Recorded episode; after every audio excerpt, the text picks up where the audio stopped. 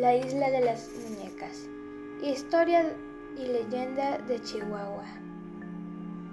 En Xochimilco, esta singular isla se hizo de conocimiento popular y hasta se convirtió en una atracción turística debido a las decenas de muñecas que se encuentran por todo el lugar.